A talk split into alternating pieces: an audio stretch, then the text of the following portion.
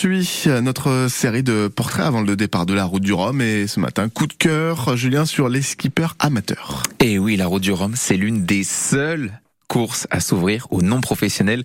Le plus souvent, ce sont des marins qui viennent réaliser le rêve d'une vie, Jérôme Ball. Jean-Sébastien Biard n'a pas raté un seul départ de la route du Rhum. Pour ce natif de Saint-Malo, c'est même devenu un rituel familial. J'ai vu tous les départs, dont le premier en 78 où j'avais 7 ans. On suit cette course parce que euh, on voit des, aventures incroyables, parfois des, drames aussi. Et j'ai décidé de me lancer à mon tour dans cette course, donc j'y vais. Pour cette douzième édition, ce patron d'une entreprise de déménagement située à côté de Rennes va vivre une aventure hors norme. Passer seul plus de trois semaines en mer, ce que Jean-Sébastien Biard n'a jamais fait, sur un bateau acheté il y a 7 ans, mais ce rêve a un prix. J'ai mis euh, un peu le reste de mes économies et, on recherche des partenaires. Donc on a à ce jour 13, 14 partenaires qui ont rejoint le, projet. Le budget minimum serait d'à peu près de 120 000 euros euh, pour essayer de ne pas être trop de ma poche. Hervé Thomas, lui, a pris un virage radical. Propriétaire d'une poissonnerie en Ille-et-Vilaine, il a tout lâché pour la course au large et pour cette route du Rhum. Il a acheté un bateau l'an dernier, le jour de son anniversaire. Il a trouvé un partenaire pour le financer.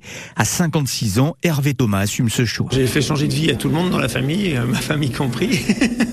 Aussi bien dans les moments euh, compliqués, des moments faciles euh, ou de plaisir, on essaye de les partager tous ensemble. Si quelqu'un tire pas dans le bon sens, ben ça se complique en plus. Donc non, non, c'est vrai que la famille joue un rôle pour moi important dans, le suivi de ce programme et, les partenaires aussi. Concilier sa vie professionnelle et sa passion de la mer, Emmanuel Hamez, c'est combien c'est parfois compliqué. Je sais pas pourquoi on fait ça mais il faut le faire. Ce directeur d'une entreprise de télécommunications au Rwanda a pris un congé sabbatique et il sera au départ de sa troisième route du Rhum. Il le reconnaît, au fil des années, ça devient de plus en plus dur pour les amateurs. C'est vrai que entre la route du Rhum 2014 était un peu plus bon enfant. Euh, maintenant, euh, ça s'est super professionnalisé. Les budgets montent, le niveau monte.